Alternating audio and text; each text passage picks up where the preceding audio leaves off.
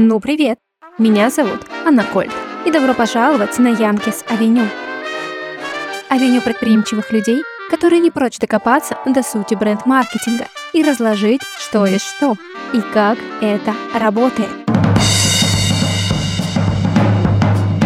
Почему Янки все время побеждают? У них есть Микки Ментл? Нет, у них яркая форма.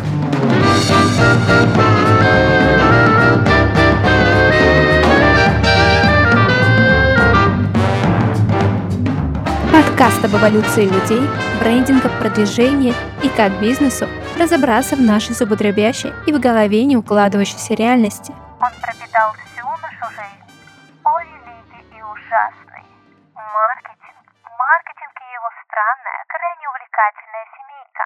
В этом и следующем подкасте я и я обсудим, на каких принципах работает маркетинг, как это объясняется нашей биологической эволюцией, какую конкретно роль играет маркетинг в жизни человека, можно ли обойтись без этого всего, отказаться от рекламы и вообще «да здравствует private policy», является ли маркетинг пропагандой, лоббированием или манипуляцией, возможно ли без этого? И что из этого появилось раньше всех. По сути, маркетинг, грубо говоря, это наука о привлечении внимания ради достижения необходимой конверсии. Сюда входит все. Это и тупо кричать громче, ярче, вы в первых строчках, это и посложнее. Изучение потребителя, это и создание в брендинге образа, который понравится этому потребителю. Это проектировка всех видов дизайна каждой точки касания. Это и создание алгоритма нахождения вас и доведения вас до кипения. Если коротко, это создание условий, что в нужном месте, в нужное время, в нужном виде быть замеченными и выбранными нужными людьми.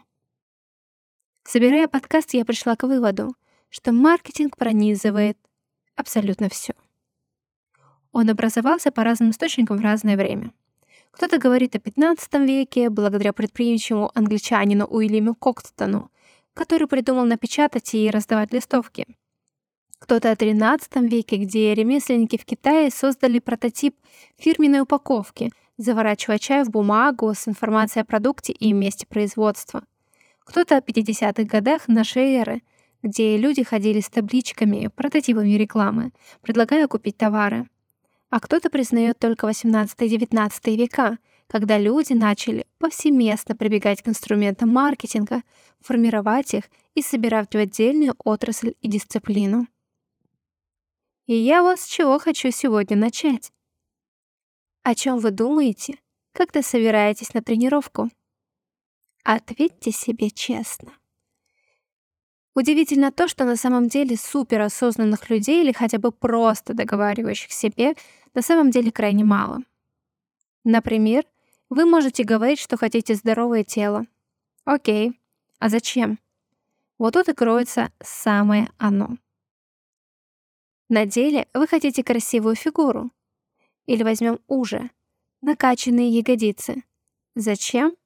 Чтобы наконец-то натянуть то самое платье. Чтобы быть привлекательным и красивым. Или еще конкретнее, чтобы уделать вон ту даму. Или вы уверены, что это поможет найти партнера? Или вы качаетесь, чтобы здоровое тело продлило вам жизнь? Потому что не очень-то хочется, да и страшно терять потенциальные годы. Или вы качаетесь, потому что это вам даст физические возможности, например, для хорошего серфа, или так вы чувствуете себя в безопасности, или это дает вам эмоциональный подъем, заряд энергии, и вам нравится именно это. Заметьте, как факт тренировки на самом деле выполняет гораздо больше, чем просто упражнение на тело. На паре примеров мы затронули и страх смерти, и боль, что платье мало или сидит совершенно не так. Это и проявление внутренней тревоги, и личного страха, или невроза, и тайное желание быть привлекательным, и стремление уделать кого-то, и эмоциональное удовольствие от трень. И это все помимо прямой потребности в тренировках, например, по показаниям здоровья. Человек настолько сложен, что белое в его восприятии и действиях не всегда является белым. По мотивам а я свожу это к пяти группам принятия решений. Эмоции, неврозы и психологические искажения, страхи, боли, и прямая потребность. Скажем так, осознанная здоровая потребность без подтекста. По сути, это ровно те критерии, которыми пользуются все при анализе целевой аудитории. Невроз возьмем только для полноты картины, так как они отлично добавляют ясности к стратегии поведения людей. На секундочку, неврозы — это наши психологические травмы, пустоты, которые мы постоянно пытаемся чем-то закрыть. Это то, что непосредственно формирует искажение восприятия происходящего, пови- нашего поведения и, соответственно, решений. Психологическую травму формирует не сама ситуация травмы, а то противоречие, которое произошло после. Теперь переходим ко второму тезису, где я хочу нескромно заявить, что пришла к следующему заключению. Маркетинг существует испокон веков, по крайней мере, человечество уж точно. Это суть коммуникации. Вдумайтесь, маркетинг, по сути, это та же продажа идеи, убеждение в чем-либо, то, что заставляет поверить обещанию, купить свое доверие или принять офер. И как это произошло? Человек от животного отличается огромным количеством факторов. Как один из них — абстрактное мышление, возможность представления и воображения. Пещерный человек впервые в истории эволюции смог пересказать приключившуюся историю, нарисовать ее сюжет, объяснить ее сородичам, а они, в свою очередь, смогли по рассказам вообразить, представить это место и добраться до него в конце концов. Один смог донести информацию, убедить в ней, а остальные довериться. Еще один занимательный факт из нашей эволюции, на базе которого и появился маркетинг, это встроенная социальность, толерантность и фильтры идентификации. Подробнее вы можете послушать в подкасте Ильи Колмановского «Голый землекоп» в эпизоде «Как человек стал самым дружелюбным самым жестоким существом на планете». Рекомендую. Это безумно интересно, потому что меня эта история просто поразила. А я расскажу только ту часть, которая непосредственно касается нашего рассуждения. Так вот, коротко и по делу. О формировании нашего древнего мозга на примере. В подкасте рассказывали о двух видах обезьян, которые являются самыми близкими по геному к человеку — шимпанзе и бонобо. У первых жесткий патриархат, конкуренция и обостренные инстинкты выживания за счет деления территорий с гориллами и другими видами обезьян. У бонобо ситуация совершенно иная. Они отделены широкой рекой. Территория принадлежит только им. По сути, вид живет в условном достатке и низкой конкуренции за еду.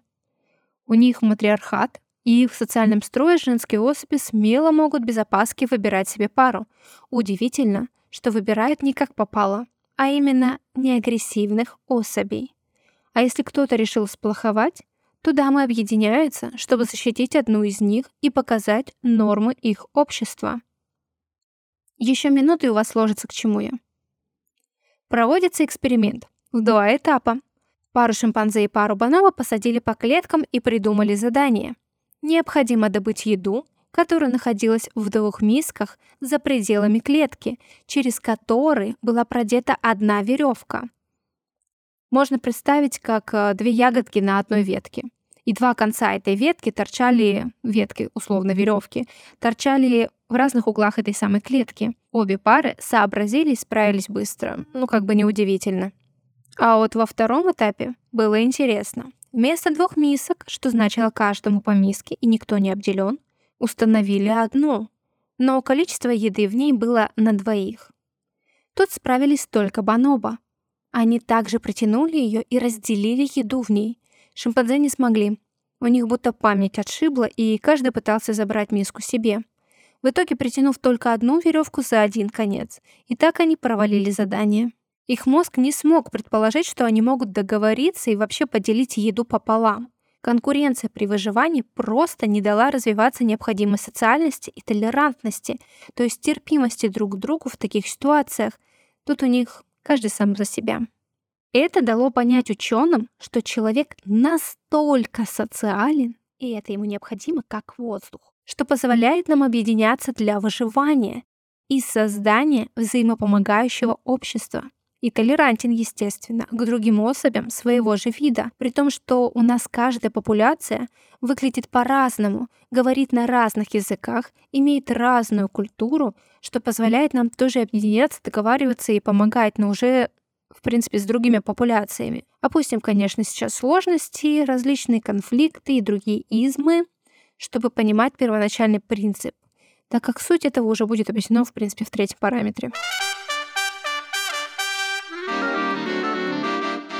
Так социальность и толерантность дали нам, в принципе, возможность выжить и заселить всю планету, создать сложноустроенные общества, убеждать сородичей доверять им, в принципе, создавая первые связи, которые также стали прототипами коммерческих отношений. Но помимо этого, в нас родился еще один феномен благодаря развитию интеллекта. Это фильтр идентификации. Это тот самый фильтр свой-чужой. Он значит, что для человека будет важно, чтобы особи, которые в его социальном кругу, должны отвечать его ценностям. Если примитивно, это, в принципе, мы можем предположить, как у Баноба. Самки принимают в семью только неагрессивных самцов, тем самым производя селекцию своего же вида. У человека же есть огромное мировоззрение, которое позволяет сформировать группы людей по ценностным интересам, начиная от друзей, партнеров, заканчивая выбором сыра, журнала и фирмы кроссовок. Тут же находятся и нездоровые крайности различных шейминг-идей. Тут же находятся и нездоровые крайности различных шейминг-идей. Религиозной или политической нетолерантности к людям, которые не проходят фильтр свой-чужой. Здесь и рождается радикальная жестокость при перегибающей риторике. Именно благодаря идентификации у каждого есть ряд ценностных убеждений, которые формируют нашу реальность. И как раз-таки это то, на чем сейчас строится маркетинг и, в принципе, бизнес, естественно, который не продает все всем, а только своим свое видение продукта, легче находя свою аудиторию единомышленников. Ну что, закрепим блок эволюции. Повторим, что суть маркетинга — это создание условий, чтобы в нужном месте, в нужное время, в нужном виде быть замеченными и выбранными нужными людьми. Так получается, что мы замечаем только то, что отзывается в нас, триггерит и волнует непосредственно сейчас. То, что играет в эту самую минуту на наших пяти струнах, мотиваторах, нашей психики или хотя бы на одной из них. Прямая потребность, страхи, боли, эмоции неврозы. И все это помноженное на фильтры идентификации, чтобы точно быть выбранными в свое общество ценностей. И тут у меня встает вопрос. Насколько это все этично? Не цветут ли на этой почве манипуляции? О да, цветут и пахнут. Что есть манипуляция по Википедии? Это получение какого-либо результата посредством скрытого обмана в интересах манипулятора. По сути, это как прямой обман. Продажа идеи, обещания, убеждения, товара, которые не соответствуют заявленному. А и как же она работает в нашей голове? Манипуляция — это как спекуляция лекарством от боли, что им, естественно, не является, а лишь дает иллюзию. Она играет на тех же наших струнах. В особенности хорошо и способствуют наши ценности и неврозы. Мы отлично реагируем на то, что хотим услышать и увидеть. Это очень неплохо помогает манипуляторам самоубеждать нас в том, что они говорят. При этом манипулируя, не обязательно врать. Можно говорить то, что человек хочет услышать. А продукт убеждения не обязательно выполнит это условие. Вроде бы звучит как суперэффективная история, не так ли? Да, но смотря как глубоко она затронула струны нашей души. Если что-то мэчится с нашими убеждениями и отлично отзывается в наших неврозах, практически нереально распознать, разоблачить и вообще понять, что происходит в нашей голове. Полагаю, манипуляции развивались примерно параллельно с мастерством продаж и маркетинга в истории человечества. Так как врать мы научились почти сразу, как начали говорить. О да, этот дар пришел к нам с воображением за ручку. Самое время вспомнить об альтер маркетинга, активно использующего манипуляции всех мастей. Это даст нам понять разницу. Маркетинг и пропаганда – это две стороны одной медали. Бытует мнение, что пропаганда – это отец маркетинга. Я в корне не согласна. Скорее, это скверный братец, который пошел не по той дорожке и гиперболизировал приемы, доведя их до острой крайности. Как минимум, потому что как отдельное понятие оно было сформировано на информационном фронте во время Второй мировой войны в XX веке. Здесь и происходят беспринципные пляски на неврозных триггерах людей, как на костях. По определению, пропаганда — это распространение взглядов, факторов, аргументов, часто слухов, искаженной информации или заведомо ложных сведений с целью формирования нужного общественного мнения и манипулирования общественным сознанием. Лоббирование — это форма пропаганды с целью влияния на решения, принимаемые правительством, отдельными лицами или чаще всего лоббистскими группами. Вроде разница очевидна, но не совсем. Давайте вспомним несколько примеров. Роль Мэнрин... Роль Мэн... Боже. Роль Мерлин Монро в кинематографе Америки поствоенного времени, популярность табака, алкоголя и ЗОЖа и нашего любимого гиганта — моды. Начнем с Монро. Ее роль быть безумно красивой, сексуальной глупышкой. А не потому, что она играет только такую роль чудесно и невообразимо превосходно. Не потому, что это ее амплуа, который транслирует внутреннее состояние. Вообще-то, на секунду Монро, а в реальности Норма Джей, была крайне начитанной умной женщиной, которая хотела играть сложные драматичные роли. В военные времена 20 века в Америке тоже было не все хорошо и не так спокойно. Мужчины занимались военными делами, а женщины замещали их на рабочих местах. За множество лет девушки наконец-то получили весомый карт-бланш выйти в работающее общество и наконец-то хоть что-то делать, придумывать, воплощать, э, быть в общем социальном круге деятелей и, в принципе, рабочих. В 50-х годах мужчины вернулись. И, по мнению государства, им необходимо было, чтобы все вернулось на круги своя. Дамы оставили и передали свои рабочие места мужчинам во имя семейности, быта и очага а также для залатывания дыр в демографии. Конечно, не будем об этом забывать. Но, к удивлению, амбициозные барышни не спешили расставаться с новоприобретенными возможностями, а также подрастающее поколение уже полагалось на это мироустройство, ожидая реализации своего потенциала, желания быть наконец-то независимым от мужчин и самостоятельными в своей жизни. Ну и, соответственно, поэтому в кинематографе начали транслировать мысли, что женщина должна быть сексуальной, красивой, желательно глупой и, в принципе, все. Ей не надо работать. Какая реализация? Полный вздор. Счастье явно не в этом. Пропаганда это? Думаю, да. А теперь второй пример. Табак и алкоголь. Они оба крайне вредны для нашего организма, но притягательны для их любителей. Плюсы и минусы налицо. Однако маркетинг столько лет даже не всегда напрямую продавал нам образ крутости, способы и ощущения отдыха, веселья, принимая это все. При этом эти продукты пагубно влияют на нас, наше здоровье, на здоровье общества, следующих поколений и на градус вообще, в принципе, криминальности. Но кого это волнует, если приносит столько денег? Пропаганда это? Нет. Это хороший маркетинг. А ЗОЖ противовес этому, когда и люди, health-бизнес и госучреждения из каждого утюга твердят о долгой, здоровой жизни. Пропаганда это? И да, и нет. Вполне может быть, это началось с пропаганды, а продолжается уже маркетингом, так как отвечает взглядам поколений, которые согласны с этой идеей и нашли полное подкрепление в своих ценностях. Итак, третий пример. Барабанная дробь, ее величество мода. Разогнанная индустрия моды ради сверхприбыли, продавая товары, создает гигантских масштабов проблемы. Загрязнение планеты, начиная от заводов, их отходов и нереализованных товаров, заканчивая мусором как последствия культуры потребления и смены веяний моды – Феномен упущенных возможностей, как страха быть белой вороной, РПП и непринятие, как подражание эфемерным стандартам красоты, формирование обострения неврозов человека. Пам-пам. И это все на фоне абсурда вознесения производства вещей, аксессуаров и прочего на немыслимый уровень важности, будто это крайняя форма искусства и потребности, но штампуется тиражами в миллиарды копий. А после нераспроданное сжигается или отправляется на свалку. Прекрасно? М-м, не очень. Ошеломляющее противоречие.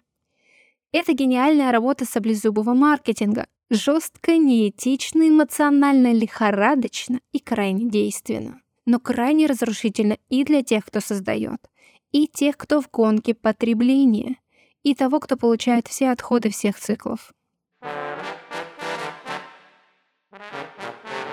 Так где разница между пропагандой и маркетингом?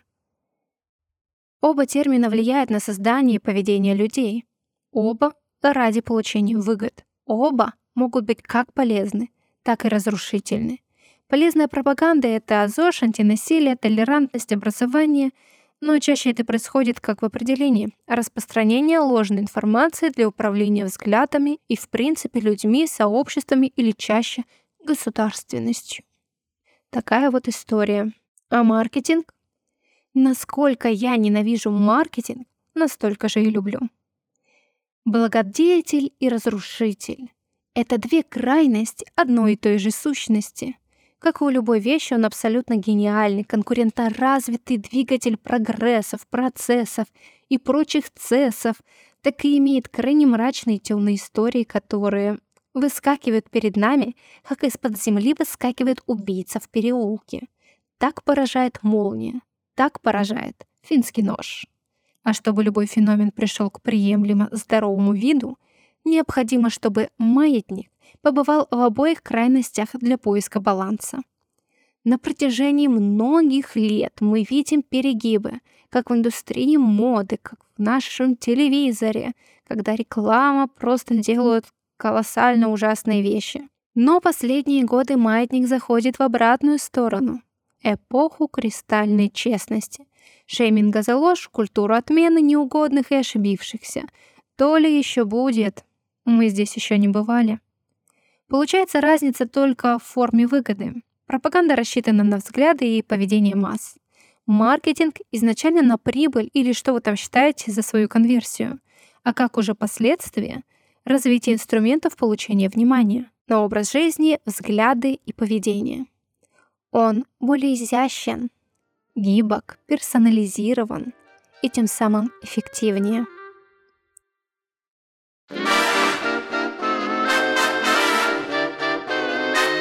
А теперь самый противоречивый вопрос в этом эпизоде. Может ли маркетинг существовать без манипуляции? Но не совсем. Один из эко-способов маркетинга просто нельзя. Это просто накопление знаний о продукте. Все. А от манипуляций как факта мы, в принципе, никогда полностью не избавимся. Есть ряд таких манипуляций, триггеров, которые не совсем соответствуют классическому определению.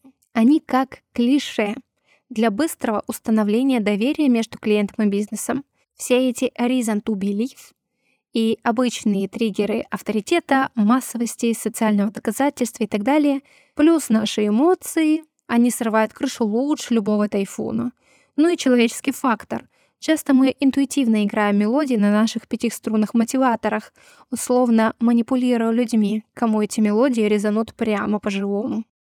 На самом деле маркетинг не может сам защитить всех и вся, так как им управляют и развивают все и сразу. Все человечество одновременно. А когда ответственны все, не ответственен никто. По ощущениям, человеческий фактор равен ну, возьмем 90%, и только 10 приходится на регулирование законами. В такой ситуации нам поможет эволюция. И как бы не было абсурдно, сам маркетинг. А как именно, поговорим в следующем сезоне. До встречи на Янкис Авеню. Thank you.